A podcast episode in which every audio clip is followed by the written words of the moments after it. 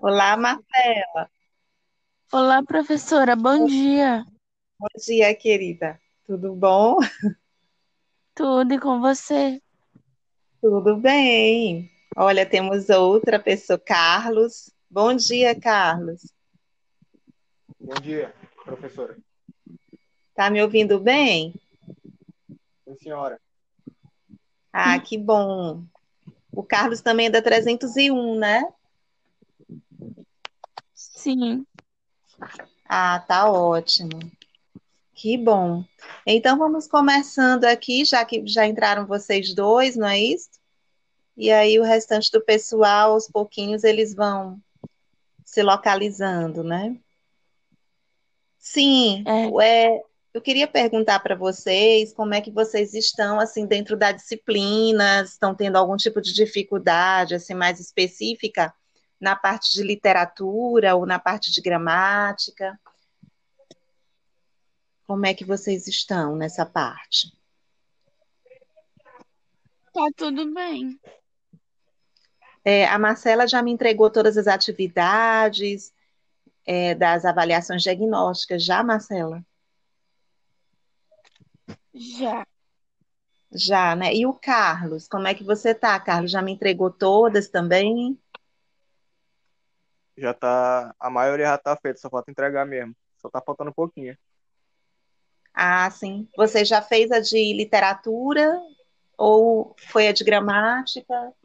E tá faltando me entregar qual? As duas? Só literatura. Ah, então tá ótimo. Sim, eu observei que a maioria de vocês entregou logo gramática, né, e deixou literatura para depois. Como sempre, tadinha na literatura. Sim, pessoal, então, é, eu quero conversar também ah, com vocês, que eu até passei para Marcela, que é, é, está chegando a nossa avaliação mesmo bimestral, né?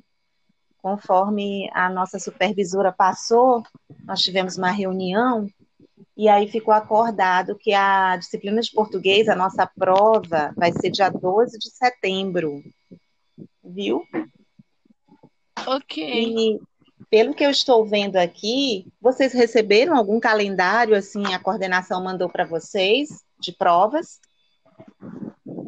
Não, só da reunião. Ah, sim, sim. Ok, então, pois é. Então, por isso também eu quis marcar esse momento com vocês para estar informando que a nossa prova, avaliação de português, vai ser dia 12, que vai ser um sábado. E vai ser no horário normal que nós postamos as aulas, 8 horas da manhã. Vai ser tudo online, inclusive nós já estamos é, fazendo essas avaliações de vocês, vai ser no Google Forms. Então, foi algo que eles pediram para todos nós, professores, estarmos fazendo essas avaliações no Google Forms, né? Na, naquele aplicativo do Google que é formulário, né? E é, ele vai, por exemplo, no dia 12, vão ser todas as disciplinas de códigos e linguagens. Então, não vai ser só português. Vai ser português, vai ser artes, ah, inglês, espanhol, todas essas disciplinas aí que formam a área de códigos e linguagens. Então, a nossa área vai ser dia 12, e aí me parece que vocês vão ter de 8 da manhã até meio-dia, ou é de 8 da manhã às 13 horas, para estar respondendo a prova, né? E para estar nos enviando as respostas. Vocês estão entendendo? Sim, tô. O Carlos também, né? Tá ouvindo? Tá falhando aqui pra mim. Para você tá falhando, Carlos? Tá? E a Marcela, eu tô ouvindo bem, né, Marcela? É, Tá dando para entender, Carlos, é, que vocês, eu estou dizendo que dia 12 vai ser, vão ser as disciplinas de códigos e linguagem. É no sábado. Sim, sim, essa parte eu entendi. Pois é, aí no sábado, é, vocês vão ter o dia todo, de 8 da manhã a prova vai começar. Não só na minha prova, em todos os dias vai ser assim, vai começar 8 da manhã e vocês vão ter até, me parece que 13 horas, às 13 horas, que é uma hora da tarde, para responder as questões. Então, é, no, no, sábado vai ser português, artes, é, a outra disciplina é inglês e espanhol, que são todas as disciplinas de códigos e linguagens. Então, vai ser no sábado, dia 12. Agora, os outros dias das outras disciplinas, eu até tenho num calendáriozinho à parte que, que eles nos passaram, mas eu não tenho aqui agora para passar para vocês. Eu posso passar depois no grupo para vocês, pode ser? Pode. Tá, para vocês se prepararem, né, para as outras também. Mas fiquem tranquilos, porque vocês vão ter o horário todo da manhã, de 8 da manhã até as 13, para estar tá nos enviando essas respostas. E vai ser tudo pelo Google Forms. Então, é, o Google Forms é sempre aquela forma mais rápida, as questões são de múltipla escolha. É, ontem mesmo eu já estava elaborando as questões de vocês. Deu para entender essa parte, né? Deu. Marcela deu, né, também. Marcela? Marcela? Deu sim. Ah, ok, ok. Então, dito isso, eu queria estar recapitulando com vocês aproveitar esse momento para recapitular alguns pontos é, do que nós vimos né, nessa toda essa primeira parte, e são questões que vão estar presentes lá na nossa prova do dia 12. Então, é, recapitulando um pouquinho de tudo que nós vimos, assim, uma coisa breve, né, concisa. É, nós começamos por pré-modernismo em literatura, não é isso? E logo após, vanguardas. Então, quais os pontos assim centrais que eu considero centrais que vocês têm que guardar em mente para o dia, né, 12 vocês arrasarem aí, né, nas questões. Então, no caso de pré-modernismo, é, saber toda aquela questão, vocês já estão observando isso, que eu estou batendo sempre nessa tecla de, de saber que o pré-modernismo foi uma escola eclética, o porquê do ecletismo, né, que, que ela foi uma, uma escola que ela não é considerada uma escola literária, mas um movimento de transição que reuniu várias tendências de autores, é, é, tanto realistas, naturalistas, parnasianistas e simbolistas, mas já apresentava, digamos assim, entre aspas, uma pegada moderna. Então, todos aqueles autores pré-modernos é como se eles bebessem de uma mesma água. Ah, Darlisson está entrando, né? Uhum. Bom dia, Darlisson. Tudo bem? Tudo, professora. Bom dia. Desculpa. Dia, que bom que ao nosso grupo. Então, tá, tá o Carlos, tá a Marcela e agora você, Darlisson. Então, seja bem-vindo. Obrigado. Ok. Então, é, eu vou prosseguir e depois eu passo para o pessoal que for chegando depois aquilo que eu falei no início, tá? Sobre a nossa avaliação da nossa prova do dia 12, Darlison. Então, eu vou prosseguir assim, com um retrospecto que eu quero fazer com vocês, assim, uma pequena abordagem das questões que vão estar presentes na prova do dia 12, que vai ser o sábado, tá? Então, eu estava falando sobre os aspectos do pré-modernismo, que eu considero que são aspectos que vocês não podem deixar é, de, de, de, considerar essas questões, né? Porque é, são questões que eu posso estar tá colocando lá na prova do dia 12 para vocês. Então, é, voltando, que o pré-modernismo é um movimento eclético, que ele é bem curado mesmo, é como se fosse uma grande salada cultural ali, onde estavam presentes nesse movimento autores com tendências as mais diversas possíveis, né, e com características diferentes também. Mas o que de igualdade eu posso dizer que esses autores eles têm, é, é, eles tinham entre si? Alguém pode dizer? Alguém que já leu o modernismo né, durante esse tempo todo? O que que eles tinham é, de característica em comum? Alguém quer colocar?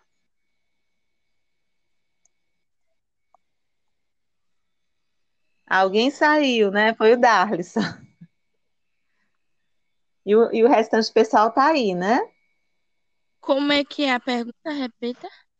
Assim, olha, porque o pré-modernismo, ele foi aquele movimento que ele concentrava em um único movimento vários autores com tendências diferentes, com características diferentes, né? Porque ele era um estilo assim bem salada de fruta, né? Cada autor, ali eu tinha autores com características realistas, convivendo com autores naturalistas, convivendo com autores simbolistas, com autores parnasianistas, mas todos eles juntos participavam de um só movimento, que era o movimento pré-modernista.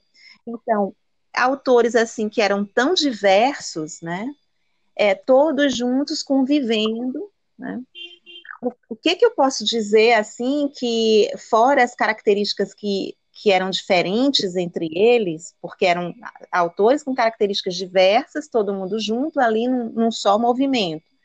Mas o que que os unia? qual era a característica que eu posso dizer que era semelhante?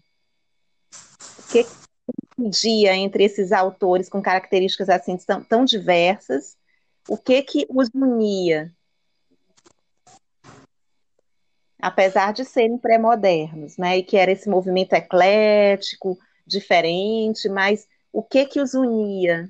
Que os deixava assim em pé de igualdade, esses autores? Alguém sabe? Não.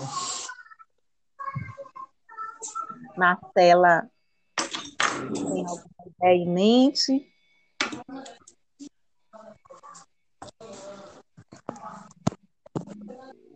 Não?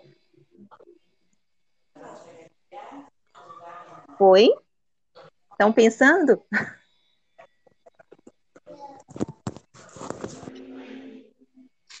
Darlison, Marcelo, Carlos. Carlos que disse que não, né? Não, eu falei que não Carlos. também. Foi eu. Não, foi Darlis. Foi. Foi. Foi Darlison. Mais alguém? Olha, o que que, o que que poderia estar os unindo seria que todos eles já apresentavam tendências modernas, pessoal. Porque como eles eram todos pré-modernos, é como se tivesse uma linha assim uma linha no tempo, né? E é como se eles estivessem na... É por isso que era movimento de transição, o pré-modernismo, porque eles não eram nem ainda modernos, propriamente ditos, e não eram ainda só de um movimento das escolas anteriores na literatura. Então, eu não posso dizer que eles eram, ah, ali eu só tinha autores realistas, ali eu só tinha autores parnasianos, eu só tinha autores naturalistas ali. Não, né? Eu tinha, sim, uma mistura de tendências, de características, autores todos juntos ali, dividindo o mesmo espaço.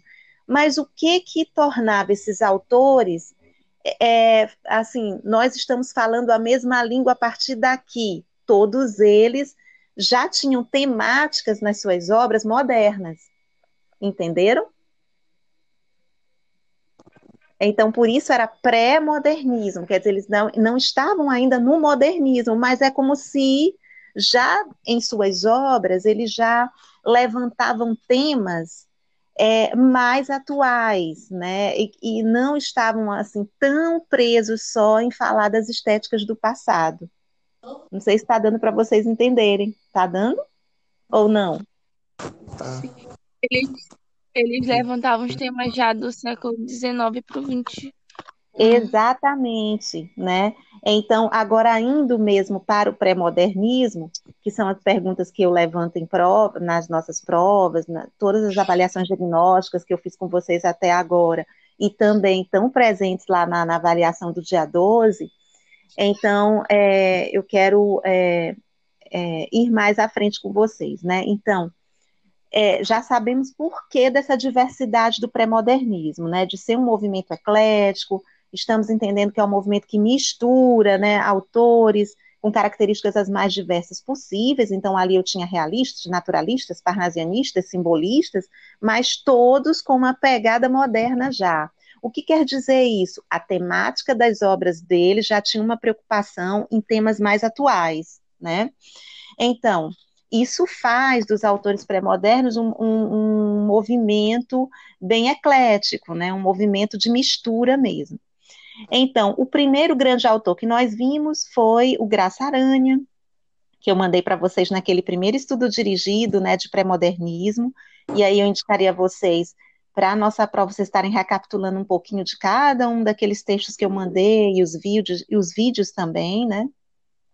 Então, é, o Graça Aranha, que era autor maranhense, né, que eu passei para vocês lá no estudo dirigido, e é, o Graça Aranha, a obra principal dele foi Canaã, que é aquela obra que fala sobre a imigração, imigração é, é de, de imigrantes que vinham lá da, da, da, da Inglaterra, né?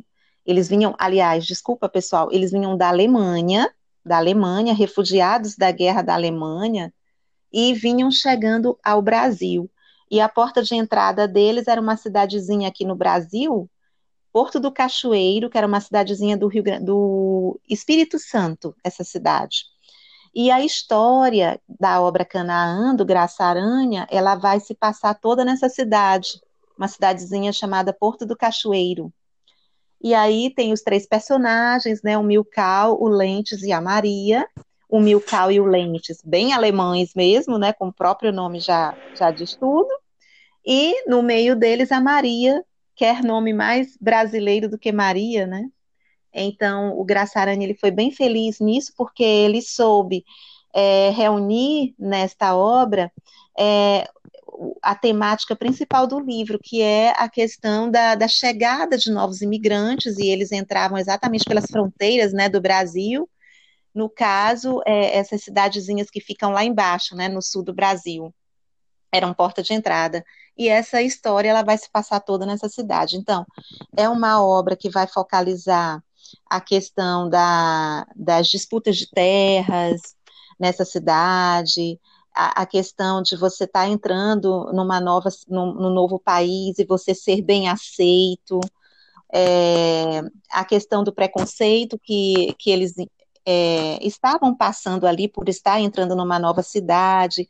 Canaã tem a ver com quem, quem lê a Bíblia, né, quem gosta da Bíblia, a, é um dos capítulos né, que fala na Bíblia, é, em um dos, dos, dos capítulos da Bíblia, aborda sobre, lá no Antigo Testamento, se não me engano, fala sobre Canaã. Né? Alguém sabe o significado dessa palavra Canaã? Peraí. Lá na Bíblia, né? O significado bíblico.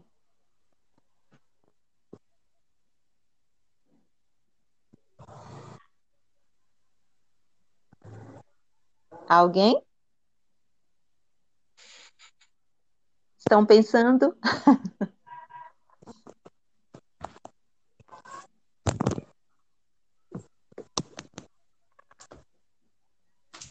E aí? Canaã seria aquela cidade que é a cidade do mel, né? Que tem leite, né? Que derrama-se o leite à vontade, o mel à vontade seria aquela cidade dos sonhos, aquela cidade da fartura, onde o significado na obra do Graça Aranha né, tem esse sentido que ele vai ele vai se basear em Canaã da Bíblia mesmo para colocar no nome da obra dele. Mas tem esse significado, esse mesmo sentido da obra, sentido figurado, né? Que seria a cidade onde vai derramar o leite, o mel, a cidade onde não vai mais ter dor, sofrimento, são só coisas boas, né? Então, seria como se o espírito de toda aquela pessoa que é imigrante, né, que chega numa nova cidade para querer se dar bem, cheio de sonhos, né, de, de desejos, ah, eu quero é, formar minha, minha habitação, minha moradia aqui, né, e, e, e, quero que tudo aconteça, né, na minha vida, enfim, que queriam ganhar dinheiro também, né, queriam se dar bem, uma nova pátria para morar, porque vinham Ali, refugiados. né? Oi? Um mercado, um mercado negociante.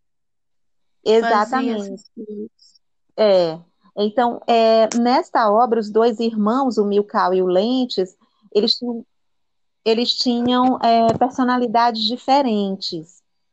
O Milcal, ele era aquele mais otimista, mais bonzinho, né, mais idealista, cheio de sonhos. O Lentes era o oposto, ele já era aquele personagem do mal, tipo como tem o bandido e o mocinho, da mesma forma era na obra.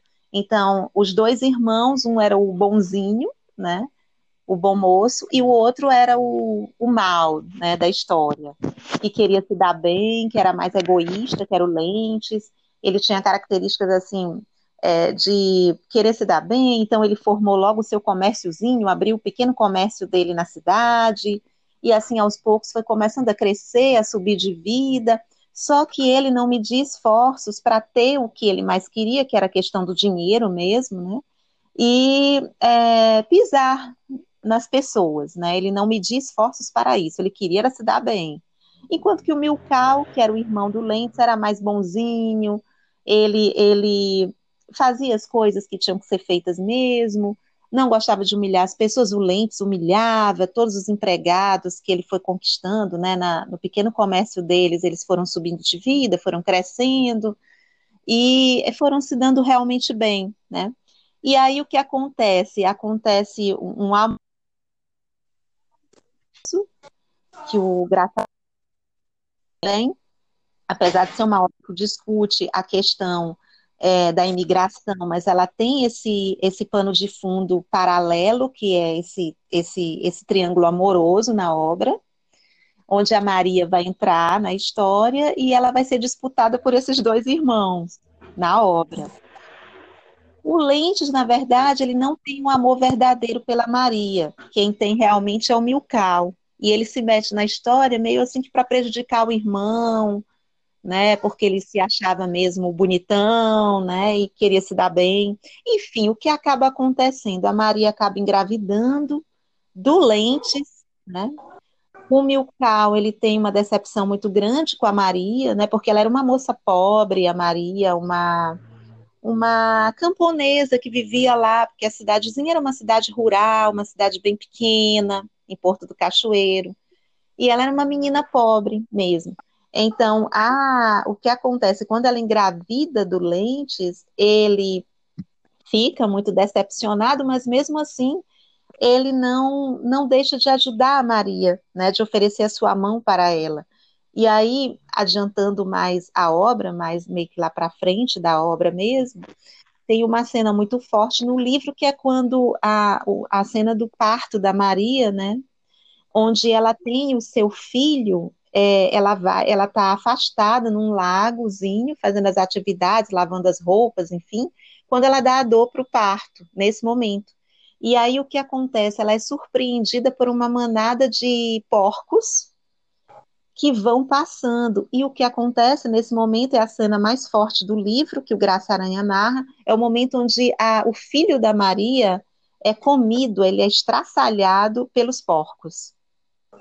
E a Maria, então, ela perde o seu filho brutalmente, né? Naquela cena onde ela se encontra sozinha, ali no meio da. Ela estava lavando roupa na beira de um, de um rio, e não tem ninguém que a socorra. Ela perde o seu filho ali brutalmente. Quando é, é, chega o primeiro morador para traçar o, o socorro para Maria, é, chega na cidade, os rumores que chegam na cidade é de que a Maria matou o seu próprio filho. Olha só, gente. É bem que acontece, né? No século passado eles não tinham WhatsApp, né? Mas a, a notícia chegava rápida. E rapidamente chegou na cidade a notícia de que é, a própria Maria tinha matado seu filho, então ela tinha cometido o crime de infanticídio, que isso é um crime, né? Condenado por lei entrando, né? Alguém saiu e a Nayana entrou. Às vezes é a conexão, né, Marcela?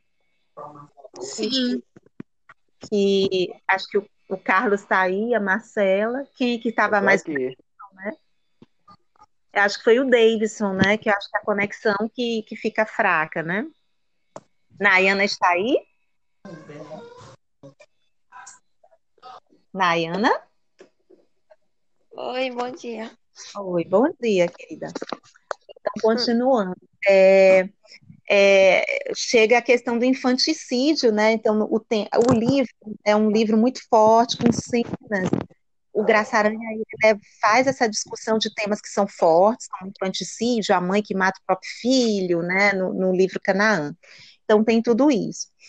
O que acaba acontecendo no final, fazendo mesmo um apanhado assim, geral do filme, do livro para vocês, né, do livro Canaã do Graça Aranha, é que o, é, o próprio irmão Milcal consegue salvar a Maria ele consegue ir, porque o que acontece, pessoal?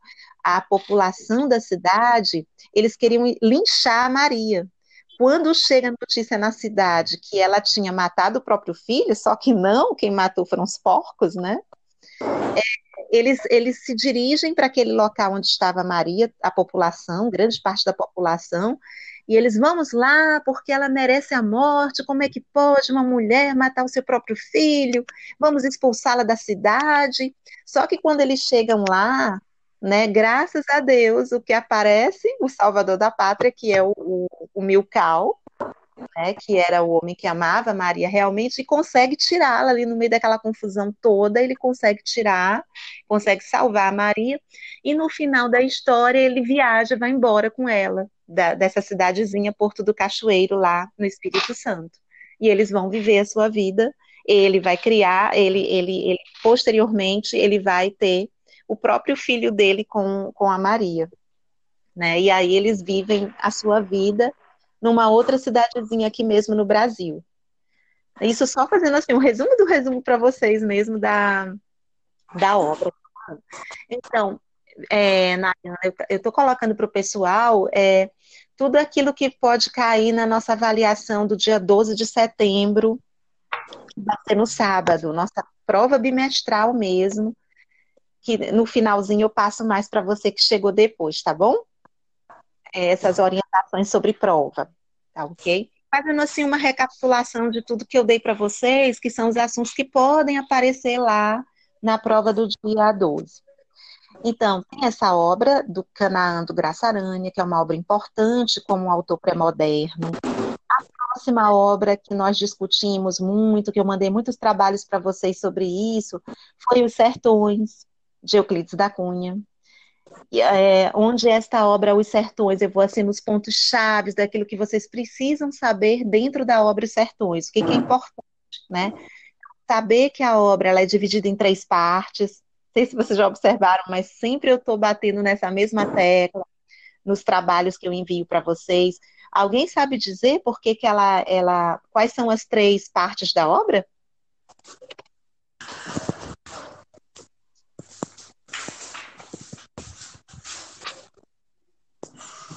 Alguém lembra assim, quais são as três partes da, da obra, Os Sertões?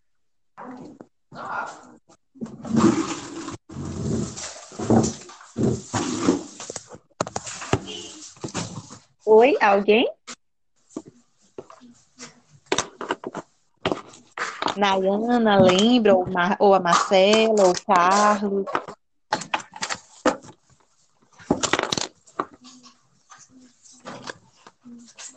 Marcela. Carlos. A terra, o homem. Oi? Pode falar. A terra, o homem, a raça. O homem e a raça. É a Terra, não é isso? Você está falando? Sim, a raça. A Terra é a primeira parte da obra, aí logo depois vem o homem, não é isso? Isso. E a Sim. terceira e última parte que é chamado de luta. Isso, exatamente, muito bem. Então, esse é um ponto importante que poderá surgir lá na nossa prova do dia 12, né? Então, quais são as partes principais da obra Os Sertões? Então, nós temos a primeira parte, que é a Terra, onde o Euclides da Cunha, que é um autor que entra para a literatura meio que de paraquedas, né? Porque ele era jornalista, que, ele tinha que colocar o bedelho dele em literatura, mas que bom que ele veio para a literatura, né? Ele foi maravilhoso, deu sua contribuição. Então, ele, ele discute, faz toda uma questão geográfica, uma descrição geográfica da terra de Canudos, porque a obra Os Sertões vai falar sobre a guerra de Canudos, não é isso? Estão lembrados, né? Sobre a guerra de Canudos, que vai acontecer numa cidadezinha da Bahia, né? Em Canudos, a cidade chamada Canudos na época. E é, é, o, o, personagem central da obra Canudos era o Antônio Conselheiro. Né? Quem era Antônio Conselheiro? Alguém pesquisou ou, ou lembra do Antônio Conselheiro dentro da obra Os Sertões?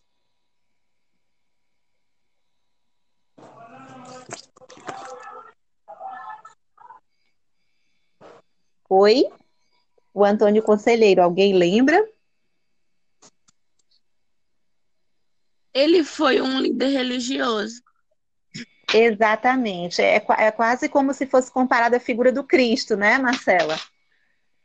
Até mesmo se vocês pesquisarem nos livros de literatura ou na internet e acharem a foto dele, de Antônio Conselheiro, alguns livros colocam a caricatura da foto, no site vocês podem encontrar o rosto dele. Ele tem Eu realmente é, as expressões dele é como se fossem a figura de um grande missionário, a figura até mesmo do Cristo, é como se fosse um Cristo dos sertões, né? Um Cristo do Nordeste. Então ele ele era um verdadeiro líder espiritual, né? E ele, as pessoas por onde Antônio Conselheiro ia passando, ele acarretava multidões, né? As pessoas o seguiam mesmo. E alguns autores consideravam como se Antônio Conselheiro fosse um fanático religioso. Né? É, é, o que ele dizia era como se fosse lei, as pessoas da Terra de Canudos seguiam, né, assim, ao pé da letra.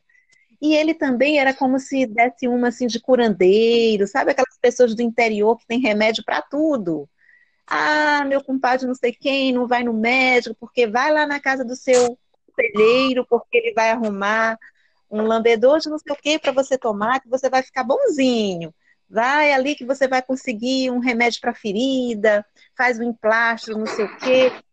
Ele era assim como se fosse o Antônio Conselheiro. Ele era um líder espiritual, mas ele concentrava várias funções em si mesmo. Ele era um médico da região. É, as pessoas estavam passando por alguma dificuldade, diziam, ah, vai lá no seu conselheiro que ele vai lhe ajudar. Então, ele concentrava, assim, reunia várias funções em torno dele, o Antônio Conselheiro. Filme, que seria muito legal que vocês assistissem, que é o filme Canudos. Se eu tivesse em sala com vocês, com certeza eu teria levado para vocês assistirem, que eu tenho esse filme. Ele é um filme longo, é um filme demorado, mas vale a pena porque você fica com uma, uma ideia na cabeça mesmo do que foi a obra Os Sertões, né? É, até no filme, o personagem que fazia o papel do Antônio Conselheiro era o, o ator que ele já até faleceu na Globo, da Globo. Hum, caramba, agora me passou. Você acredita? Mas eu é tanta coisa para falar para vocês, mas eu vou lembrar e vou dizer para vocês. A, tinha também a Cláudia Abreu, que era personagem do, desse filme, também ela atua no filme Canudos. Né? Então, é, é, os personagens da obra vão abordar a figura do sertanejo, né? e o tema central da obra é falar sobre o sertanejo, sobre a luta do sertanejo, saber que o sertanejo ele era um homem só aparentemente fraco, ele tinha aparência de fraco, foi isso que Euclides da Cunha dizia no livro, mas que quando é, esse homem sertanejo ele é colocado em situação de guerra, ele está ali para o que der e vier. Então é como se ele se tornasse um forte diante quando ele é colocado diante de situações que ele tem que guerrear, né? Então ele você olha para ele e você pensa, ah, é franzino, é fraco, não vai dar conta do recado, mas pelo contrário, quanto mais o Exército Nacional mandava é, guardas né, do Exército, o Exército Nacional Brasileiro, para a cidade de Canudos, mais isso era desafiante para os sertanejos, porque eles é, lutavam com as armas que eles tinham para lutar. Então, eles lutavam com pedaços de pau, com peda pedaços de madeira e, e com estilingues que mata passarinho. Eles faziam emboscadas no meio do sertão para surpreender o exército brasileiro, né, quando eles chegavam. Enfim, mas eles eram todas as três vezes, as três é, vezes que o, o, o, presidente do Brasil na época era o Marechal Floriano Peixoto, quando ele mandava o Exército Nacional atacar a cidade de Canudos, porque nessa época a sede do governo ficava no Rio de Janeiro, né? Essa época em que acontece a obra Os Sertões, e Canudos estava lá no interiorzinho da Bahia, né, região Nordeste. Então, o que acontece é, todas as vezes que o exército brasileiro mandava é, é, o seu exército para atacar, para matar os moradores de Canudos, e a ordem era matar o líder da Revolução de Canudos, o líder, que era o Antônio Conselheiro, é, por três vezes eles mandaram os soldados do exército brasileiro e não conseguiram destruir a, os moradores, a população de Canudos. Somente na quarta vez, Euclides da Cunha coloca isso no livro, é que o exército brasileiro teve êxito e conseguiram destruir o Arraial de Canudos. Arraial nós chamamos porque na época era só um interiorzinho bem pequeno mesmo, né?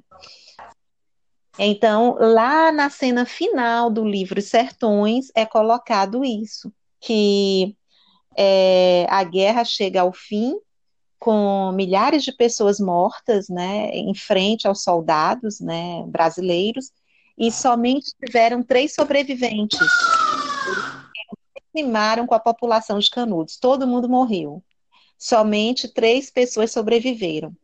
É, o Euclides da Cunha coloca que foi uma criança, um idoso, um velhinho já meio que idoso, e uma mulher. E onde, onde foi parar Antônio Conselheiro, né? Eles não conseguiram encontrar Antônio Conselheiro, né? Que era é, o principal objetivo que o presidente Floriano Peixoto queria era a cabeça de Antônio Conselheiro, né? Se trouxesse de volta para o Rio de Janeiro para se é, andar num cavalo, expondo a cabeça de Antônio Conselheiro em praça pública, para as pessoas saberem como é que se faz com aqueles que, que vão, de, vão contra né, o, o, o que a, as diretrizes da pátria brasileira, enfim, né, então ele era considerado um subversivo, enfim. Mas, na verdade, aquela população era pobre, era miserável, eles passavam era muita fome e viviam de economia local, né, de subsistência local eles. Então viviam do que plantavam.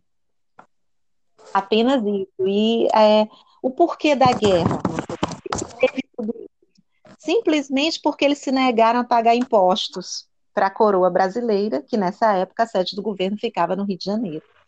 Então, só por isso foi o estopim da guerra. Eles, é, o governo brasileiro descobriu que havia uma localidade no Brasil, olha, aquela cidadezinha ali que fica no Nordeste, na, na, na região da Bahia, que ah. quando toda vez que eles chegavam lá para recolher os impostos, eles se negavam. Não, aqui não, aqui nós não vamos pagar impostos, coisa nenhuma, porque eles achavam que, como é, eles viviam daquilo que eles plantavam, né, é, já era muito pouco. Né? Então, é, eles, eles, é, o Antônio Conselheiro começou a plantar essa ideia na cabeça dos moradores né, da cidade, aí cada vez mais as pessoas foram se aglomerando em torno de Antônio Conselheiro, e, e realmente deram vida e deram força a tudo isso. Né? Então, por isso, é, essa cidadezinha chamou tanta atenção do presidente do Brasil na época. E daí surgiu toda a Guerra de Canudos. Certo, pessoal? Então, esses pontos são importantes. Saber que o sertanejo era um forte, mesmo diante, ou quando estava colocado em situações de guerra. A outra obra do Lima Barreto, tá?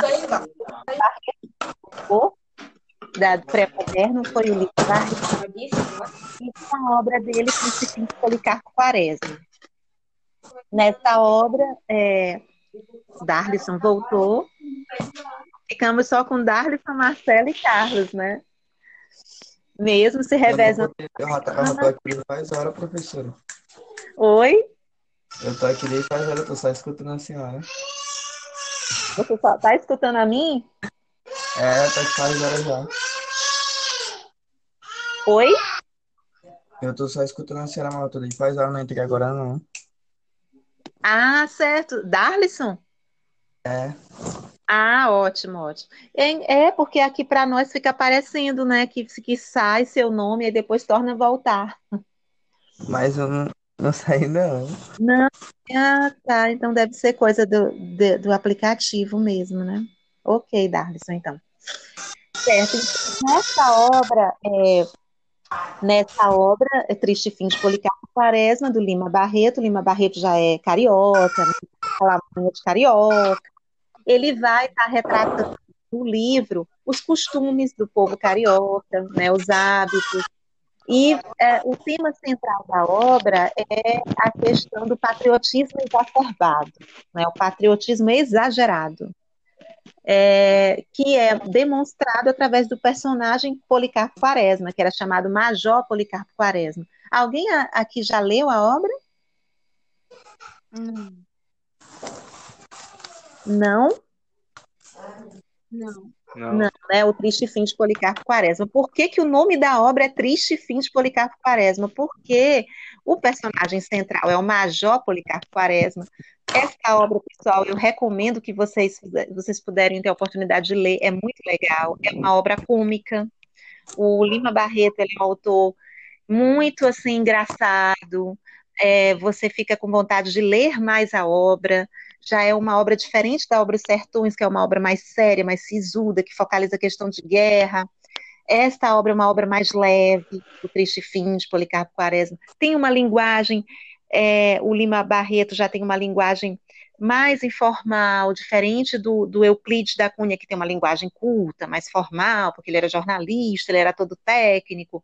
O Lima Barreto também é jornalista, só que ele já tem uma linguagem mais leve, mais, mais coloquial, mais simples, né? Então, por isso a obra dele tem uma leitura assim bem mais fácil, mais leve. A temática da obra também é sensacional, ele é muito engraçado. O Major Policarpo Quaresma é aquela pessoa que era fanático pelo Brasil. Tudo na casa dele, as plantações, ele gostava de plantar o arroz, o feijão nos fundos da casa dele, no quintal da casa dele. Ele saía de casa todos os dias, todo vestido com a, com a farda de, do Exército Brasileiro. Mas, na verdade, ele era major do Exército Brasileiro, não era major coisa nenhuma, não. Ele se fazia de major, então a coisa engraçada já começa daí, né? Ele tinha, ele era tão apegado à pátria, tão apegado ao Brasil, que todos os dias ele seguia assim aquele rigor na casa dele. Ele morava sozinho com uma afilhada, era só ele na casa com a afilhada. Então ele obrigava essa afilhada dele a cantar a letra do hino nacional. Todos os dias de manhã ele acordava, aí cantava a letra do hino nacional. Ele, ele se paramentava todo para sair, que você dizia que ele ia para o serviço dele mesmo. Todas as pessoas né, da rua dele cumprimentavam ele, bom dia, Major, como vai, Major? E todo mundo da rua dele sabia que ele não era do exército, mas todo mundo respeitava como se ele fosse do exército. Então ele é muito engraçado essa obra. E ele, por que tudo isso? Ele tem, quando ele é mais rapazinho, mais novo, que os rapazes do grupo sabem bem disso, é, tem aquela época que você faz para entrar para as Forças Armadas, não é isso? Do alistamento militar. E ele, a maior vontade dele era servir a pátria, então ele queria entrar para o Exército Brasileiro, desde criança, desde adolescente. Só que quando surgiu a época certa para ele entrar, ele foi recusado, né? Os, os rapazes sabem bem disso, né, rapazes?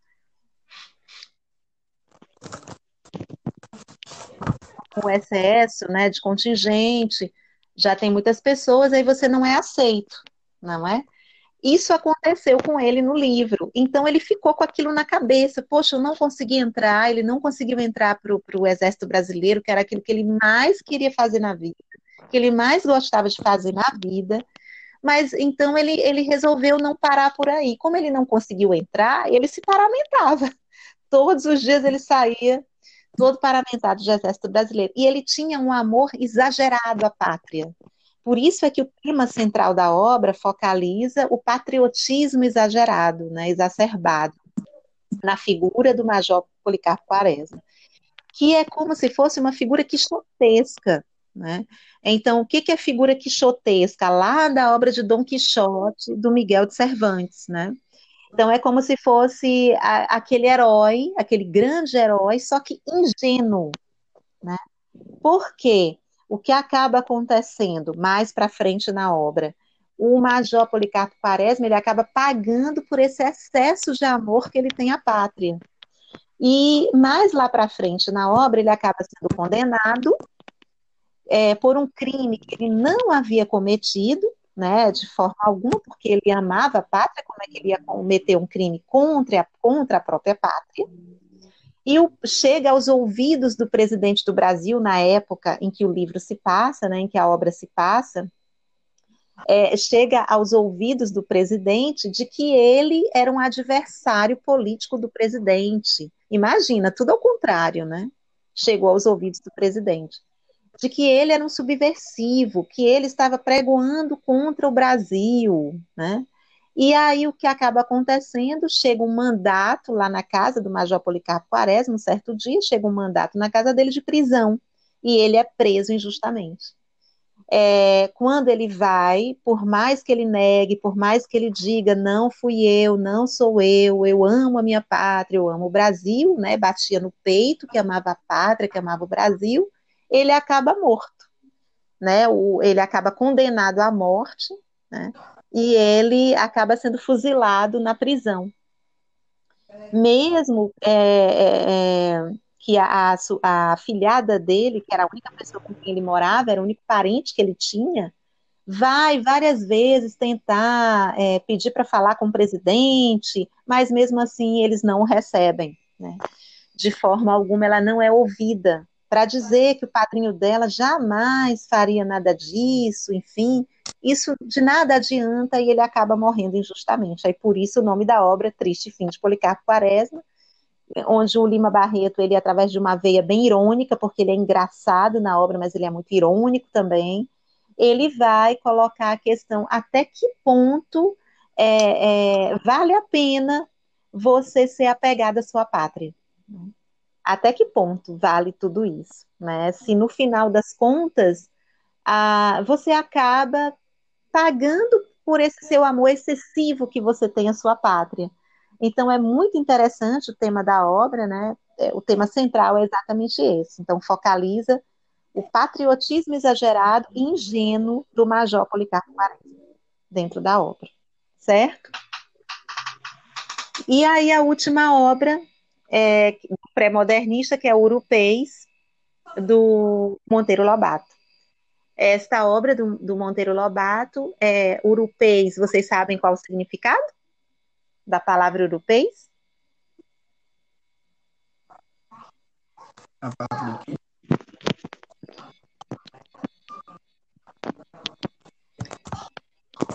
Carlos está aí? Carlos está, né? Tô aqui, a senhora tá ouvindo? Ok, estou sim. Ok. Então, dentro da, da, da obra europeia já do Monteiro Lobato, que é outro pré-moderno, ele vai falar sobre é, a questão do caipirão, né, do caipira. Quem é o caipira, o personagem central da obra? É o caipirão, né, que vai ser é, o Jeca Tatu. Esta obra também é muito engraçada, do Monteiro Lobato, é uma obra da literatura adulta de Monteiro Lobato, porque quando você pensa em Monteiro Lobato, você pensa que ele ah, fez pica-pau amarelo, né? É, mas não, ele tem obras da literatura adulta e a que mais se destaca é essa, o livro Urupês dele.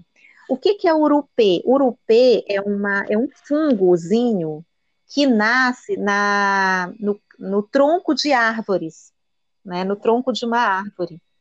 Então, é como se o nome Urupê, o personagem central para europeus é o Jeca Tatu, ele é a representação daquele brasileiro mais caipirão, aquela pessoa que, que vive lá dentro dos matos, no, no interior do Brasil mesmo, bem de um grande centro, então aquela pessoa que mora no interior, que é analfabeta, que não tem acesso à educação, né? Que na, na casa, por exemplo, não tem nem luz elétrica, porque a época em que esse livro se passa aborda essa questão do atraso cultural em que vivem uma parcela da população no Então é um livro bem legal de se ler também. Ele, ele fala que o, o Jeca Tatu poderia assim, o mundo está se acabando ao seu redor, poderia estar tá tendo uma explosão no mundo, poderia estar tá despencando, né? O mundo, ele não estava nem aí. Ele o tempo todo, é, a única, ele não esboçava reação, né? Ele era uma pessoa apática. Vocês sabem, né, qual o significado do termo apático, né? Sabem? O que é apatia? Exatamente a pessoa que é desinteressada, ela não tem ânimo para nada, né? É, é, dessa forma era o personagem no livro, o, o Jeca. Ele era um analfabeto, um caipirão. É, o Monteiro Lobato descreve que a posição preferida dele era ficar de cócoras. Vocês sabem o que, que é cócoras, não sabem? Agachado. É, agachado, exatamente. Então ele não ficava nem de pé, né, no chão totalmente, nem deitado, mas o tempo todo agachado. Era, era a posição preferida dele. E que dali ele não saía, não. Ele ficava ali com o seu cachimbo de fumo, ele ficava ali é, mexendo no seu cabelo, coçando o cabelo, né? Ele não sabia nada da vida, não sabia o que se passava na vida. É, ele não levantava dali nem para tomar banho, ele era assim uma apatia em pessoa e é como se a representação daquele personagem quisesse representar quantos Jecas Tatus existem no Brasil até hoje. Olha só, pessoal, por isso que todos os autores pré-modernos eles já tinham um pezinho no modernismo, porque eles já focalizavam as temáticas das obras deles, todas eram temáticas atuais, né? Apesar de serem autores com tendências as mais diversas, por exemplo, Euclides da Cunha ainda tinha muito de parnasianismo com ele, mas a temática do livro super atual, né, discutir questão de guerra. Aí você vê o, o Urupês do Monteiro Lobato, né, Monteiro Lobato também era um autor muito ainda formal, quem lê um pouquinho sobre a vida do Monteiro Lobato, alguns autores dizem que ele era aquele é menininho que veio de uma boa família, ele foi criado em fazenda, no interior de São Paulo, então a família dele tinha condições do Monteiro Lobato. Ele era um menininho assim, o que nós chamaríamos atualmente de playboyzinho. Atualmente, Monteiro Lobato seria chamado, ah, lá vem o playboy.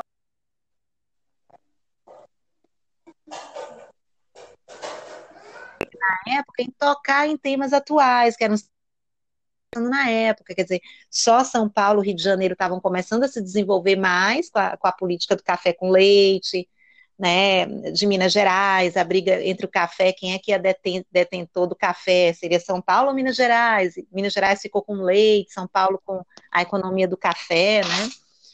E, e as outras cidadezinhas, que eram os interiores, iam ficando para trás, né, no atraso, atraso econômico, atraso tecnológico, atraso cultural, atraso de todas as formas possíveis. Né?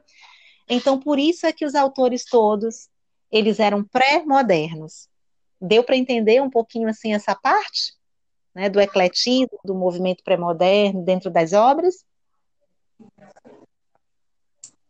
Deu, deu. Marcela. Sim, deu. Vocês querem fazer alguma pergunta dessa parte? Já estamos a 53 minutos, né? Sim. Vocês estão vendo aí o tempo? Porque a princípio eu tinha falado com a supervisora, com a Marta, que eu ia desenvolver essa atividade, que eu estava com esse pensamento de desenvolver atividade com vocês, só que é, ela até me, me falou sobre a questão sobre a questão de se eu precisasse de mais tempo para pedir um espaço para os outros professores, porque com certeza agora já tem postagem lá no grupo para vocês de inglês, de espanhol, não é, pessoal? Eu não reparei, não, mas Não. Eu acredito que sim, porque ela me falou, Érica, o, o- cada um de nós tem uma hora de postagem, tem um intervalo de uma hora. Então, a minha seria de 8 às 9, aí de 9 às 10 você já tem outros professores lá, e de 10 às 11 acho que tem outros. Ela me falou isso. Que se eu precisasse de um tempo a mais, ela iria pedir um espaço a mais para os professores postarem as aulas um pouco mais tarde. Mas eu disse, não, Marta, não faz isso, porque é, aí eu falei com a Marcela, né, Marcela? Marcela me ajudou aí nessa questão. Quando a Marcela me passou que da 301 só nove alunos, né, Marcela? Sim. Tinham essa disponibilidade. Da 300, só um aluno, pessoal, imagina. Então eu disse para ela: não, Marta, então não precisa, não, porque vão ser poucos, né? E a conversa que eu quero ter com eles vai dar para eu explicar assim os rumos da nossa prova com eles assim no meu tempo mesmo. Mas olha aí, já são 55 minutos que eu estou vendo aqui, pessoal. Sim, vamos, vamos mais para frente um pouco. Outro ponto assim que eu quero abordar com vocês, saindo de pré-modernismo, alguém tem alguma pergunta sobre pré-modernismo? Não. Não? Então podemos ir para vanguardas, não é isso? Então, em vanguarda, vão ter perguntas na nossa prova de- do dia 12 também sobre vanguardas. Em vanguarda, é, é bom vocês darem uma lida novamente na- em todos os movimentos. Mas, assim, fazendo uma abordagem rápida. Futurismo é aquele movimento de vanguarda que ele. Quais eram as características centrais do futurismo? Quem sabe dizer?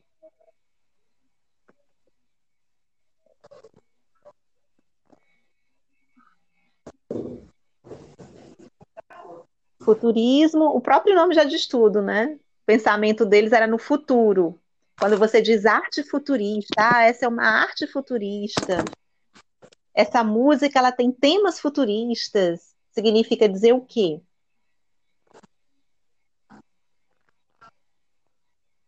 A abordagem deles era, era um movimento que veio é, logo depois da Primeira Guerra Mundial, né, acontece o movimento do futurismo, movimento de vanguarda, e a temática central é falar de velocidade, falar do carro, do automóvel, da velocidade, da correria, da agitação dos dias modernos, né? Isso tudo surgiu depois da Revolução Industrial e com a Primeira Guerra Mundial. Então, depois da, da Revolução Industrial, né, que, é, que foi o surgimento do carro, do automóvel, e coincidiu com a Primeira Guerra Mundial, né, então o pensamento do homem vai mudando e a literatura vai acompanhando isso também, né, pessoal? Então, as vanguardas, que eram movimentos que aconteceram não só na literatura, né, mas nas artes de uma maneira geral, pintura, música, escultura, tudo isso teve mudança, né, na, no pensamento do ser humano das artes de uma maneira geral. Né? Então, eles trouxeram essas ideias, os nossos autores que iam para a Europa, tinham contato com essas ideias, o que estava acontecendo na Europa em termos de novidade artística, e traziam essas ideias aqui para o Brasil, quando eles voltavam para o Brasil. Quando nós entrarmos em modernismo, que é depois da prova, em literatura nós já vamos para modernismo no Brasil, aí que vamos entrar mesmo em modernismo, então, nós vamos ver a nossa tríade de autores da primeira geração, que era Manuel Bandeira, Oswald de Andrade, Tarsila do Amaral. Então, autores da primeira geração moderna já. Mas até chegar ao modernismo, teve que se passar por tudo isso. Primeiro pré-modernismo, aí depois chegada dos movimentos de vanguarda, depois, só em 1922, é que vai surgir o modernismo no Brasil. Olha só. Então, o futurismo a, os autores abordavam principalmente o quê? Falar em suas obras sobre o automóvel, porque como foi o surgimento do automóvel, e eram poucas as famílias que tinham automóvel na época, né? Era a questão do combustível, do surgimento do petróleo, né, da gasolina, né? Então é como se aquilo ali desse uma nova investida no pensamento das pessoas na época, né? Então, a vida das pessoas começou a ser mais moderna com o surgimento do automóvel. Né? E os autores foram começando a abordar essa questão. É, é como se é, é preciso rever, reverenciar o automóvel, né? Dar ao automóvel a importância que ele tem, né? E a vida das pessoas também mudou muito, porque agora você já diminuiu mais as distâncias, né? As cidades começaram a se desenvolver mais, é, o surgimento da luz elétrica. Então, São Paulo, nessa época, passou a ser uma grande, um grande centro urbano, né? É, a cidade de São Paulo, Rio de Janeiro, né? E tomando ares de grande cidade, né? O começo da geração de 1922 por vir ainda, né? E o turismo ele demonstra bem isso. Aí o outro movimento de vanguarda é, que vai surgir é o cubismo, onde o cubismo ele vai reverenciar muito a questão do cubo, né, como elemento geométrico. Aí o cubismo, porque vem do nome cubo, que é um elemento geométrico. Imagina você com o cubo. O cubo ele tem partes, pessoal.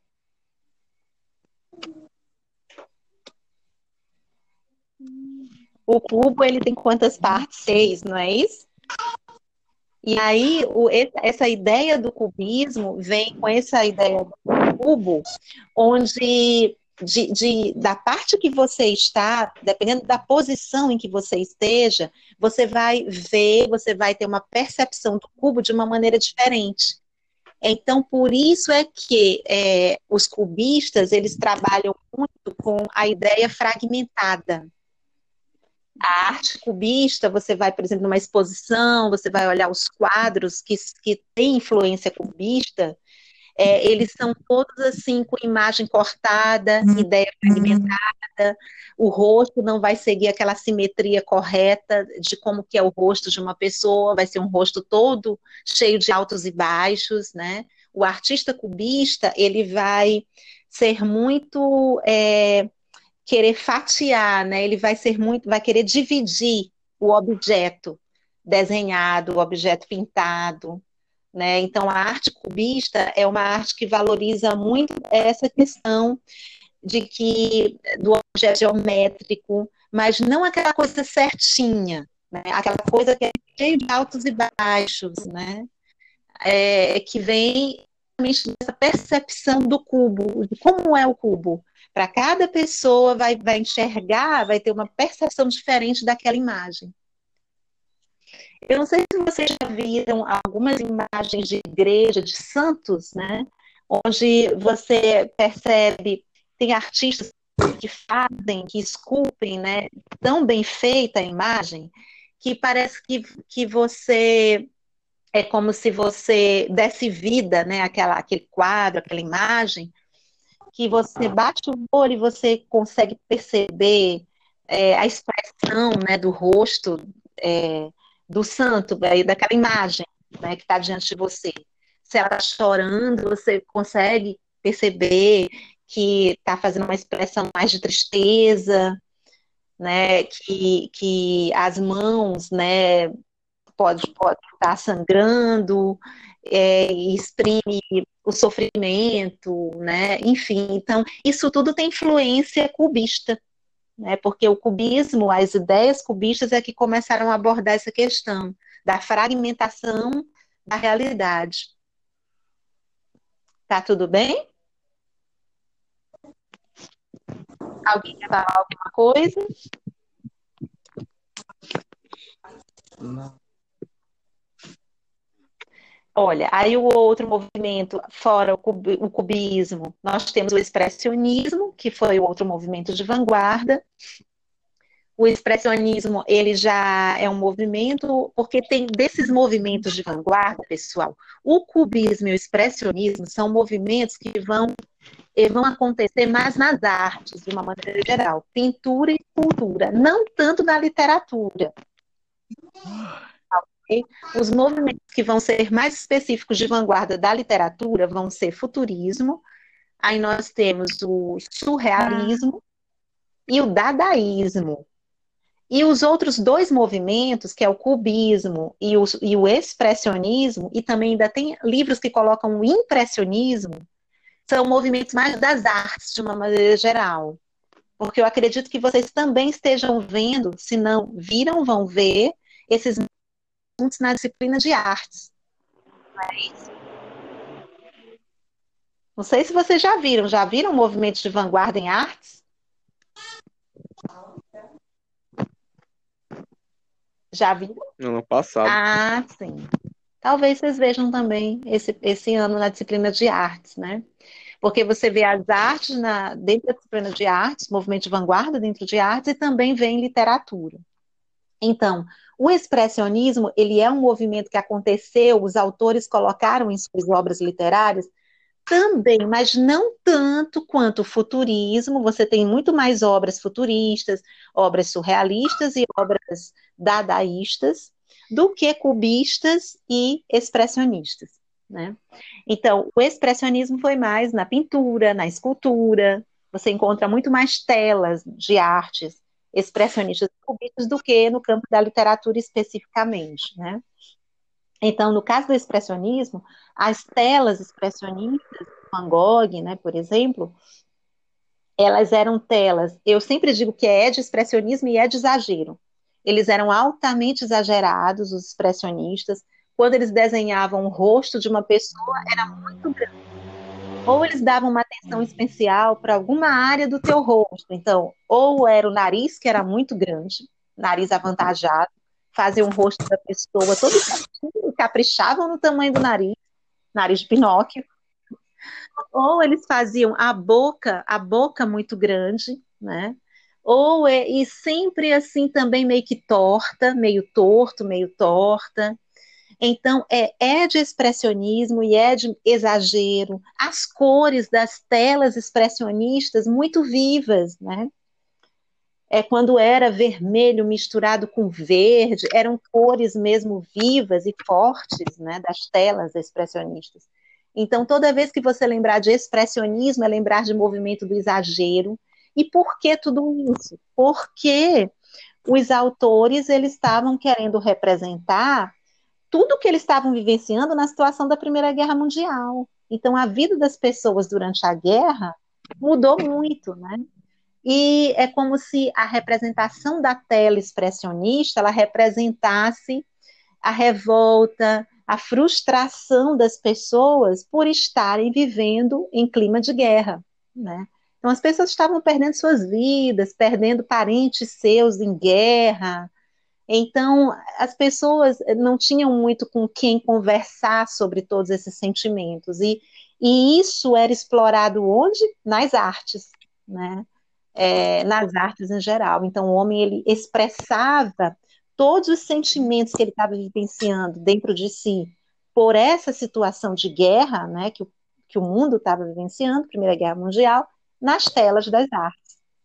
Então, o expressionismo é um movimento que ele, ele pegava a emoção dele, que estava guardada no seu é, interior, dentro de si, e jogava para fora. Como que era esse jogar para fora dos expressionistas? Para a tela. E aí pintavam esses quadros super exagerados, né? Uma demonstração das emoções que eles estavam vivendo na época por essa situação toda de guerra, de desespero. Né? Então, essa era a arte expressionista, a arte do exagero, a arte supercolorida. É, as formas não eram todas certinhas, tinha uma pegada meio que cubista também, né? É, as obras de arte Avançando mais, o outro movimento de vanguarda foi é, a questão do, do dadaísmo. Esse eu particularmente gosto muito. Se nós tivéssemos sala, pessoal, teriam é, seminários que nós iríamos fazer, né? Cada grupo iria ficar, teria um grupo com dadaísmo, outro com expressionismo, outro grupo ficaria com futurismo, mas não deu para fazermos, né? Tudo isso. Então, a questão do dadaísmo. O dadaísmo é um movimento da revolta. Eu acho até que eu já andei perguntando isso em várias questões e ainda tem a estão errando, né? Então, lembrar de dadaísmo é lembrar que foi um movimento da revolta. Todos os dadaístas eram revoltados? Eram. Era um movimento, assim, da destruição. Todo dadaísta tinha isso em si. O fundador do dadaísmo foi o Tristan Tzara, né? E era, ele era da Suíça, esse autor, Tristan Tzara. E é, o Tristan Tzara, que é o fundador da ideia, ele vai pregar uma, um manual, ele elabora um manual para quem quisesse ser do grupo dadaísta. Então, todo dadaísta que se prezasse deveria seguir esse manual, né? E é muito interessante o manual, se você quer ser um dadaísta, como é que você tem que ser, né? Aí ele dizia lá uma receita para ser um dadaísta. Aí ele dizia: pegue uma tesoura. Se nós estivéssemos em sala, nós iríamos fazer esse experimento. Aí ele pede: pegue uma tesoura, depois pegue é, vários papéis. Aí ele dizia: pegue uma cola. Aí traga para frente. Aí, aí nós iríamos fazer colagens de gravuras, mais de possíveis, né? E aí depois de tudo isso, ele diz: é, para você picotar essas gravuras e colar né, nesse papel. As, você iria pegar as gravuras, iria picotar, colar no papel, ele descobre aleatoriamente, no lugar onde você queira colocar. Aí depois ele coloca no final. E eis um escritor. Esse poema se parecerá exatamente com você e tal, caro leitor. Ele é muito legal, esse autor, Tristan Tzara. É um autor muito crítico, todos os dadaístas eram críticos, eram irônicos, né? É, o que, que eles queriam passar com isso? A questão da guerra, né? A destruição que eles enfocavam era tanta, que eles estavam vivenciando na época era tanta, que a única maneira que eles encontraram para passar é, de que o, o mundo estava assustado né, com essa questão das guerras que eles estavam vivenciando era através das artes, né? E, e quando ele pedia para você colar o poema, você picotava, por exemplo, uma manchete de um jornal. Imagina uma manchete de jornal e você picota a manchete do jornal e depois você cola num papel, tudo bagunçado, aleatoriamente. Aquilo ali ninguém vai entender nada, vai? Aquilo ali vai ter uma compreensão? Não, vai ser o quê? Uma desordem, uma bagunça muito grande. As características do dadaísmo eram assim eles queriam chamar a atenção das pessoas, né, de que nada adiantava a grande tecnologia, o grande conhecimento das pessoas, é, a questão da revolução industrial, com a chegada do automóvel, nada adiantava tudo isso se no final as pessoas estavam perdendo suas vidas pela questão da guerra. Então, daí surge a ideia do dadaísmo. Qual o significado do movimento dadaísta? Nada. O dadaísmo não significava nada né? Quer coisa mais legal do que isso? Eu acho assim a ideia dele fantástica, é um movimento de todos os movimentos de vanguarda. Eu gosto muito do dadaísmo e o outro que é o surrealismo. O surrealismo foi o último movimento de vanguarda. Ele surge depois do expressionismo, do impressionismo na literatura. E ele é um movimento criado por André Breton, que é o fundador do, da, desse pensamento surreal, né? E eu acho assim, pessoal, quem quiser ter uma ideia do que foi o surrealismo, é, escuta aquela música. Ah, tem uma música que ela é altamente surrealista, aquela música Aquarela, que é uma música do Toquinho do Vinícius de Moraes. Depois vocês podem estar escutando, que é aquela música que, quando você ouve, você pensa que é uma musiquinha boba, que fala de criança, de coisa de criança, mas que na verdade é uma mensagem forte, que é aquela que diz assim, numa folha amarela, é, eu desenho, numa folha qualquer, eu desenho um sol amarelo. Já ouviram essa? Lembram? No carrossel. Oi? No carrossel. É, exatamente, carrossel. Carrossel. Isso, coisa de criança, assim, que você vai lá você vai lá na sua infância mesmo, né? Recordando. Então, essa música, ela é totalmente surrealista. Né? Quando você lê, você peguem para ver a letra dela depois. Se nós estivéssemos em sala, nós faríamos tudo isso, né? Mas não deu. Para vocês verem, o surrealismo é um movimento que vem do termo surreal. E o que, que é uma coisa surreal? Alguém sabe?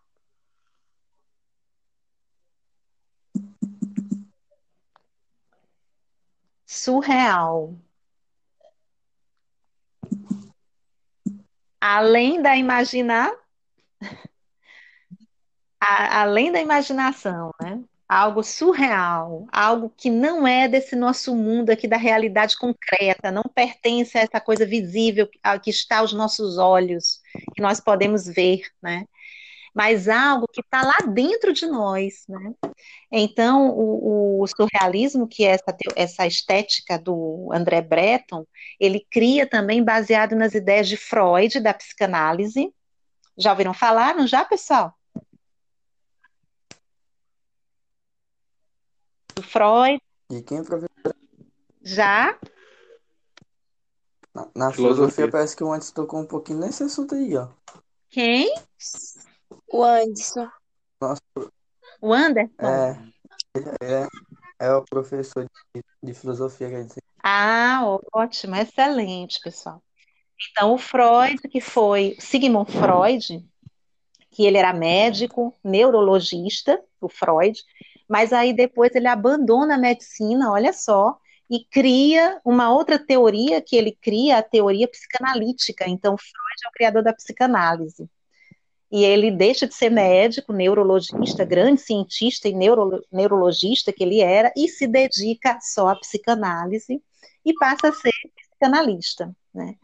Então, é, o, na psicanálise, você sabe que o, o, psicanalista ele trabalha com o inconsciente né, da pessoa. O que, que é o inconsciente? Não é a parte que você está vendo. É aquela parte que está dentro, né? Só você que sabe, né? Então, o, essa estética surrealista, ela trabalha não com o momento presente aqui, as coisas visíveis, mas com tudo que está no teu interior.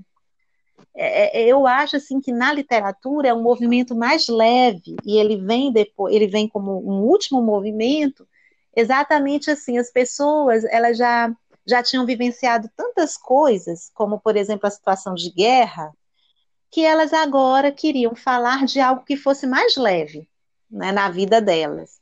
Então é como se elas quisessem canalizar aquele sentimento a vida estava tão bruta, né, tão, tão forte ali, as coisas que estavam acontecendo na sua frente estavam tão fortes, que a maneira que, que o homem tinha na época para sobreviver a tudo isso, para canalizar suas emoções, era através dar um mergulho no seu interior, entendeu?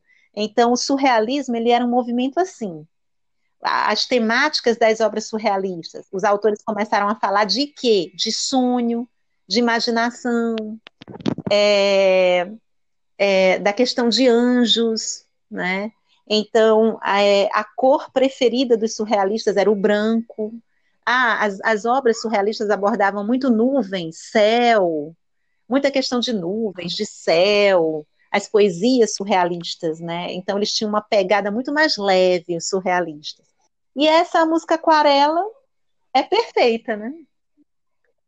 É perfeita essa música, ela é uma surrealista de carteirinha, essa música. Então depois vocês ouçam direitinho aí. Ok? Tá bom. Então aí foram os movimentos de vanguarda e pré-modernismo. Na parte de gramática, o que, que vai estar lá presente na nossa prova? Sujeito e predicado, pessoal. Vocês querem perguntar alguma coisa específica de sujeito que vocês ainda tenham dúvida? Ou de predicado?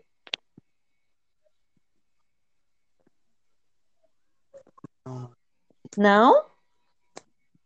Não. Ok, então. É, Marcela, Sim. Tem alguma coisa que você queira, Marcela, ainda de dúvidas, queira perguntar sobre sujeito ou predicado? Não, não. Não, tá tranquilo, né? Então, para vocês, a parte de Tá. gramática, é isso? Para, Sim. para Darlison também?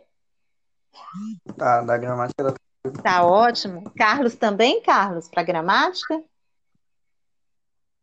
Ah, maravilha. Então, tá ficha, então. E, professora, Oi. Ficha. A senhora também tá no grupo que Marcela fez, não tá? Como? A senhora tá no grupo que Marcela fez? É que eu fiz Não, um não. grupo. É que eu fiz um grupo dos alunos que tinham confirmado, né? Para passar o aviso Ah. para eles do link. Será que é Ah, para botar tá. assim você?